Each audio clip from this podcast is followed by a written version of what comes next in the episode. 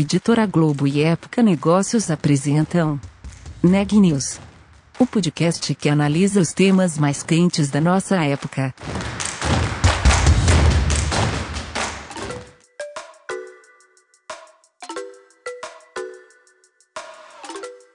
Olá, eu sou Elisa Campos da Época Negócios.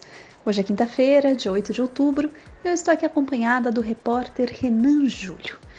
Esse é mais um episódio do podcast Neg News, uma série de reportagens especiais sobre a pandemia do novo coronavírus.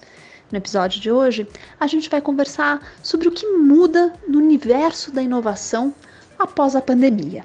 Quem traz essa história pra gente é o Renan. Olha, eu conversei com o português Miguel Duarte, que é sócio da UI Parthenon e líder do segmento de varejo e bens de consumo da UI no Brasil e na América do Sul. A gente conversou sobre um estudo que apontou quais vão ser as mega tendências globais de inovação no pós-pandemia. Entre elas estão exemplos como descarbonização, mídia sintética e trabalho sem fronteiras. O Miguel dá mais detalhes sobre o estudo na entrevista a seguir. Vamos ouvir? Queria que você explicasse um pouquinho para a gente o que, que é o Mega Trends 2020, qual que foi a metodologia usada, enfim, contextualiza para a gente esse material, por favor. Uh, perfeito. Bom, o Megatrends é um estudo que foi atualizado, na verdade. Né? A UI já acompanha os Megatrends há algum tempo, né? e esse e é um estudo que foi atualizado sobre quais são as grandes uh, transformações que estão a marcar o, o ambiente de negócios.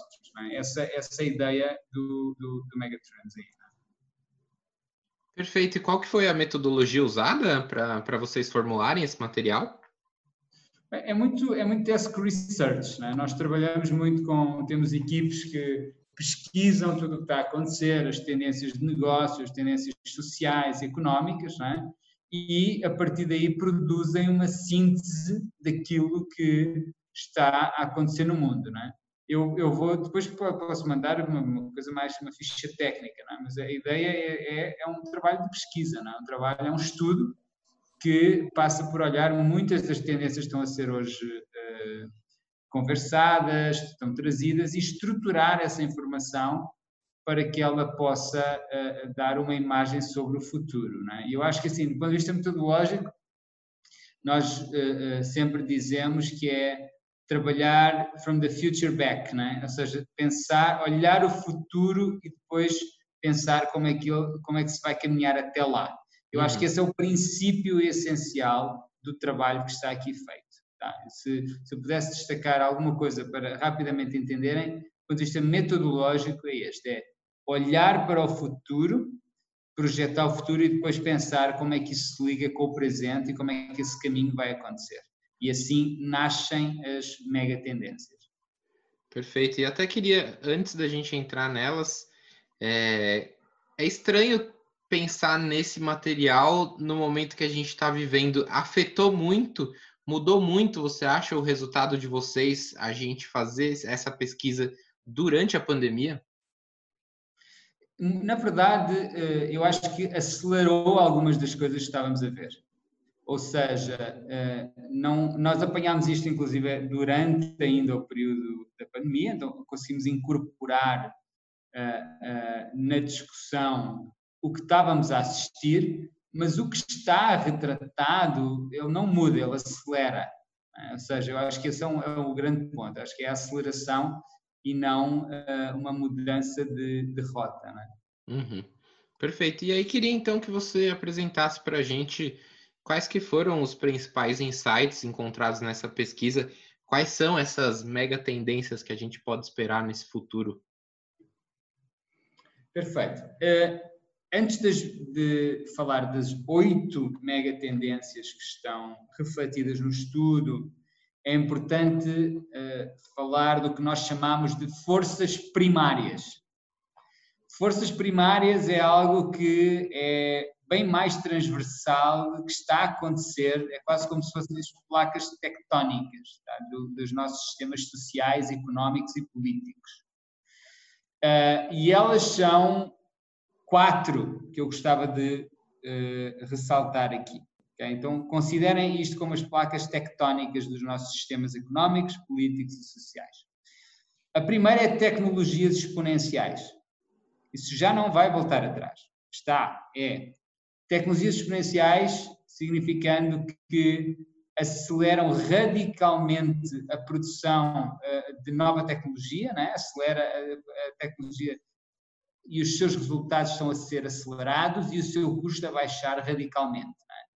Então, significa o quê? Quando eu imagino alguma coisa como uh, uh, de, em, em, um ano, por exemplo, né? eu começar a ver a, a, robotização muito mais presente em todos os serviços, é um sinal de exponencialidade. É? De um ano para o outro, eu não via, ele já estava, já existia um bom deployment disso, mas de repente passa a ser mainstream. Então, é, disto que, é isto que vamos ver mais e mais, ok? Um, e se nós pensarmos nos últimos anos, já assistimos a alguns fenómenos desses. É? De um ano para o outro, simplesmente, diferenças radicais na capacidade que as tecnologias vêm trazer é? para o uso e na velocidade e a queda do seu custo também radical. Então, isso é o que nós chamamos de tecnologias exponenciais como uma das grandes forças primárias. Se tu pensares na medicina, por exemplo, é, de um ano para o outro pode acontecer que a tecnologia de, de, medicina remota, que agora acelerou bastante, possa acelerar ainda mais para hologramas, muito mais rápido com o 5G e, obviamente, o preço cair para quase nada. É? Hoje é muito caro ainda fazer um holograma. É? Em pouco tempo vai custar nada, vai ser tanto como fazer uma videochamada. Okay? É uhum. isto que estamos falando aqui. É? A segunda é globalização redefinida. Essa também é uma grande placa tectónica, é? que é o quê? a globalização ela não acabou por seguir aquilo que nós pensávamos há 10 anos atrás ela mudou bastante a sua face. Né? Ela mostrou-nos que, na verdade, o que nós esperávamos ter um mundo mais plano, um mundo mais aberto, está a criar grandes barreiras, né? está a criar grandes fronteiras aí e, portanto, ela está a mudar de configuração. Uh, e isto é um ponto super importante. Uh, a terceira é a emergência da geração Z, né? uma nova geração como eu disse no artigo, né, é o grupo mais populoso, o grupo, uh, o grupo mais populoso de uma só geração que existiu em toda a história da humanidade. 1,8 bilhões de pessoas e que são nativos digitais. Uhum. Okay? Independentemente dos países onde nascem, porque o, nós sabemos que hoje mesmo a infraestrutura digital está presente mesmo em países muito pobres. É? Se nós pensarmos no continente africano, existem saltos que foram dados do ponto de vista digital, uh, banca digital, por exemplo, é? o acesso a, a, a, a, telefones, o acesso a, dispositivos, devices, que uh, levam esta digitalidade a quase toda a gente. É? Então, este, esta geração é de facto nativa digital e vem com expectativas e formas de estar totalmente diferentes e vai contribuir para transformações sociais, económicas e políticas, naturalmente. Uh, o quarto ponto é o impacto extremo das alterações climáticas, que também, se nós olharmos 10 anos atrás, nós imaginávamos que sim, que ia haver uh, um problema climático, mas não pensámos que fosse tão rápido a ter consequências sobre a maneira como nós vivemos, é? uhum. quer os eventos extremos, a subida do nível das águas em regiões costeiras, uh, que já está, já está a obrigar a redesenhar ecossistemas urbanos. Okay? Não é uma coisa que vai ser daqui a 50 anos. O 2050 veio antes, não é? Se nós pensarmos naqueles filmes de ficção científica, não é? nós pensamos a ver, chegou antes, não é? O fenómeno das alterações climáticas extremas. Legal, então eu falei-te um pouco das quatro forças primárias que vão transformar os nossos, os nossos que estão ali a segurar, e são as placas tectónicas, acho que é a melhor forma de dizer, né, dos nossos sistemas políticos, económicos e sociais. Em cima disto, há mega tendências, são essas oito mega tendências. E elas acontecem relacionadas com, essas, com, este, com este ambiente, com estas placas tectónicas. Né? Uhum. Então eu vou-te falar um pouco da primeira. É? A primeira, e elas, elas interrelacionam-se, é? nós temos que encontrar os, os, pontos de conexão delas, porque aí é que vai vir, a transformação vai vir das conexões. Uh, primeiro é a descarbonização. Mas a descarbonização ela vai ser potencializada pelas tecnologias exponenciais. Okay?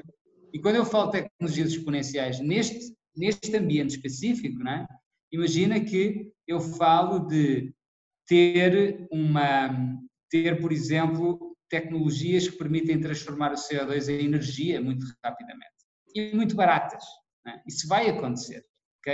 Então, hoje vemos que uh, já há um, um, uma, uma, lógica de pensar a descarbonização não como uh, um offset, que era minimizar a pegada de carbono, mas como uma descarbonização de facto, ou seja, que é tirar, ter uma pegada de carbono negativa.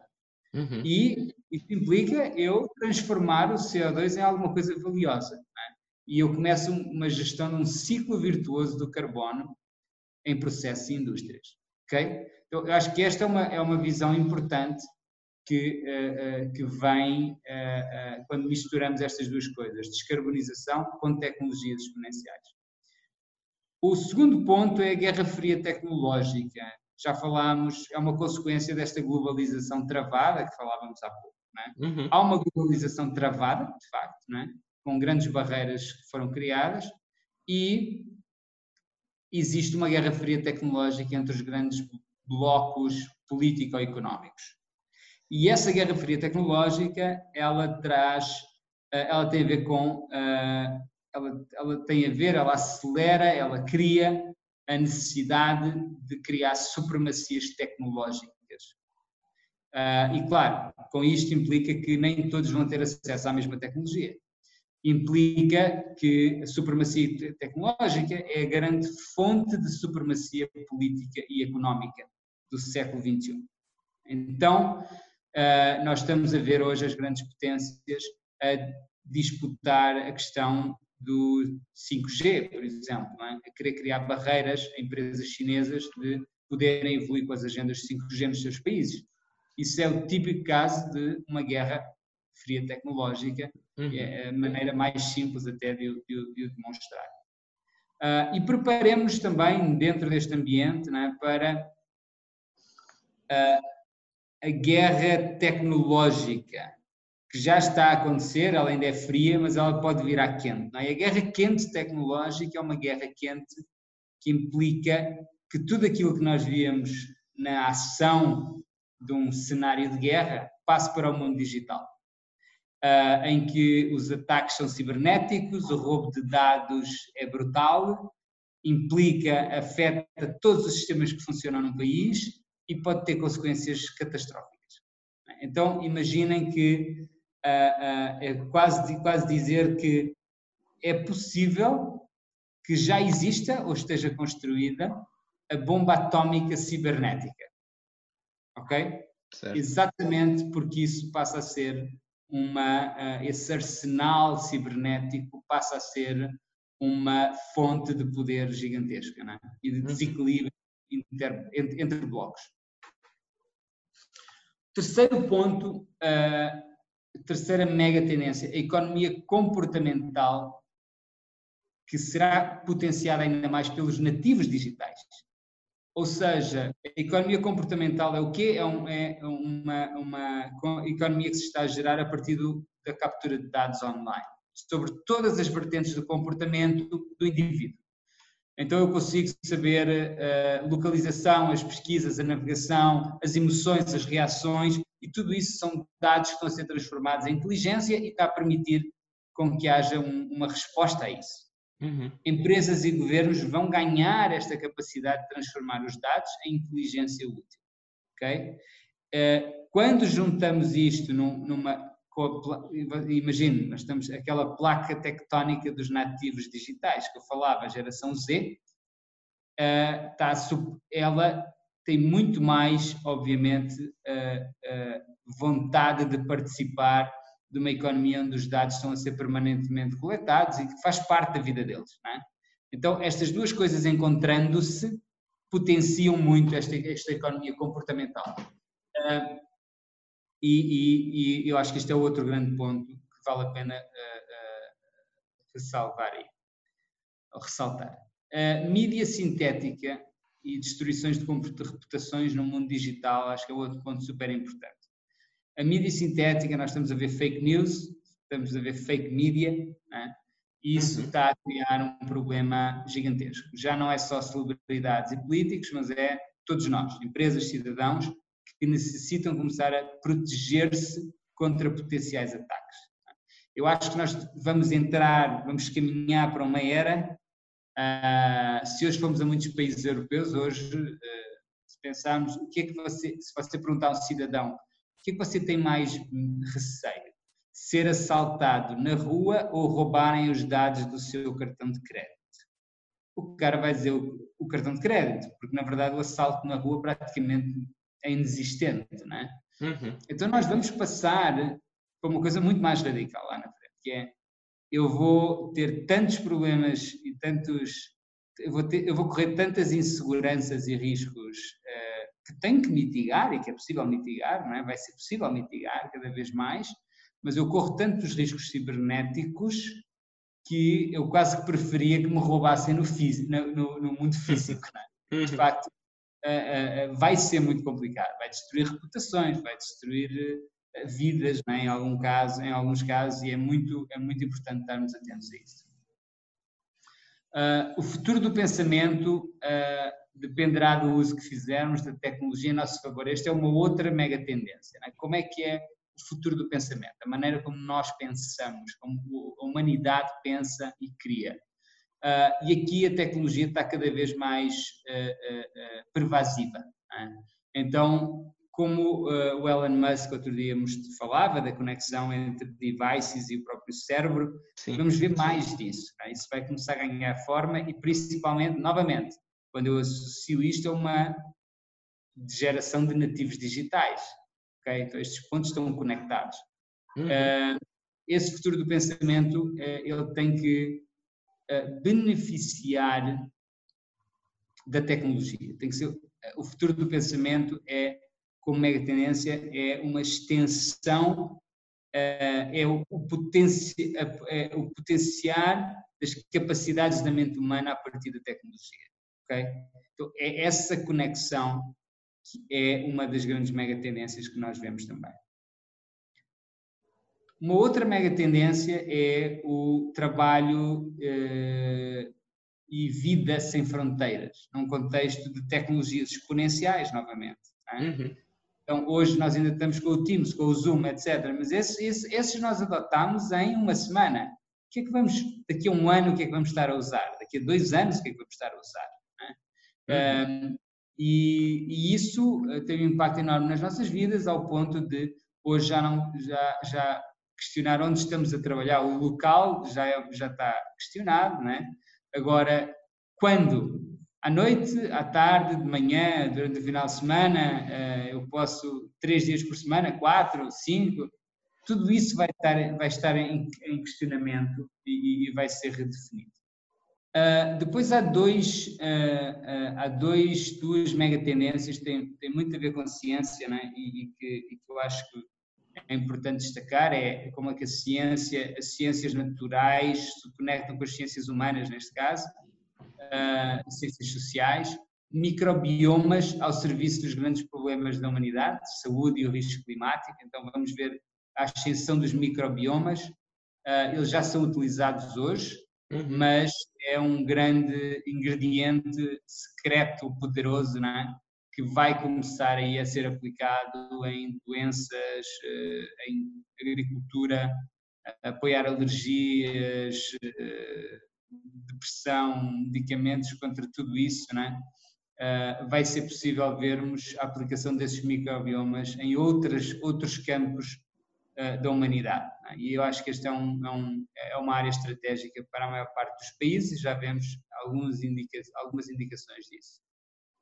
Uh, o último ponto, também científico, é a biologia sintética, que intersecciona com tecnologias exponenciais. A biologia sintética é o quê? É uma ciência que usa a engenharia aplicada à biologia para desenhar e construir células. É? Essa abordagem padroniza sistemas biológicos para apoiar, alterar e dimensionar inovações em genética com mais rapidez. Então, nós, só para dar um exemplo aqui da exponencialidade que vivemos, não é? a velocidade, o primeiro sequenciamento do genoma humano demorou 13 anos, é? hoje leva uma semana. Demorou 13 anos, custou 3 bilhões de dólares, hoje leva uma semana e custa 600 dólares. É? Uhum. É? E vai ser mais e mais e mais assim. Uh, então nós vamos ver estas ferramentas da biologia sintética usada em muitas outras coisas, nomeadamente até pandemias, é? Como é que eu uso biologia sintética para rapidamente conseguir descodificar uh, uh, uma, uma solução para neutralizar ou, ou, ou enfraquecer um Covid-19, por exemplo. Okay? Então vamos ver mais disso nos próximos anos. Uh, eu acho que é este o ponto, ou seja, tu não podes esquecer as quatro placas tectónicas e as oito megatendências que vivem em cima delas, é? uhum. vão viver, vão ganhar força e têm que ser monitoradas. Umas ganham força, outras perdem, não é? E nós vemos que o que está para trás nos últimos anos de, de, se olharmos 10 anos atrás, nós vemos como as coisas foram, como as nossas mega tendências dessa altura mudaram, não é? Uhum. Nós falávamos de globalização acelerada, hoje falamos de globalização travada, por exemplo, não é? Uh, e estes são alguns, alguns, acho que são alguns inputs aí que eu te posso dar sobre o nosso estudo. Perfeito. Agora, Miguel, a gente se enfia debaixo do edredom, né, e treme de medo. Então, é, é realmente assim, como se preparar para tudo isso? Eu tenho só essas duas perguntas para você. Como, como se preparar para isso, é, de maneira que a gente não seja atropelado por essas tendências? E aí queria, para fechar, como você acha que isso ou quais delas podem impactar mais o Brasil, se você puder comentar sobre esse olhar um pouquinho mais local e regional aqui para o nosso país? Eu acho que estas impactam toda a gente em todo lugar do mundo. É? Acho que não, ninguém está. Uh, não vejo nenhuma razão para dizer que o Brasil é menos do que qualquer outro lugar. É? Eu acho que estamos todos, estamos todos no mesmo patamar. Uh, são, são temas de, de facto globais. Uh, e acho que enquanto cidadãos, acho que temos que fazer algumas. Enquanto, enquanto cidadãos, enquanto pessoas de negócio, não é? Temos que fazer algumas perguntas. É? E eu acho que é isso que, que agora vai ser preciso uh, preparar. Notícias do dia. O desemprego é visto por executivos de empresas do mundo inteiro como a maior preocupação para os próximos 10 anos, seguido de perto pela propagação de doenças infecciosas, segundo pesquisa conduzida pelo Fórum Econômico Mundial. As taxas de desemprego dispararam por causa dos lockdowns e de outras restrições para combater a pandemia do novo coronavírus. E há temores de que o pior ainda esteja por vir nos países em que trabalhadores foram colocados em licença. A pesquisa consultou mais de 12 mil líderes empresariais de 127 países e faz parte do relatório global de competitividade do Fórum Econômico Mundial, que será publicado no mês que vem. A Comissão Europeia anunciou nesta quinta-feira que firmou um acordo com o laboratório sueco Janssen, braço da empresa Johnson Johnson, para a compra de vacinas contra o novo coronavírus para proteger 200 milhões de pessoas. O comunicado ressalta que os países membros ainda poderão decidir doar a imunização comprada para países pobres ou para redirecionar para outras nações europeias. E o Brasil tem 5 milhões 6 mil e 528 casos confirmados de novo coronavírus. O número de óbitos é de 148.449. Os dados são do levantamento do consórcio de veículos de imprensa a partir dos dados das secretarias estaduais de saúde, confirmados até às 13 horas desta quinta-feira. Por hoje é só, pessoal, e até mais.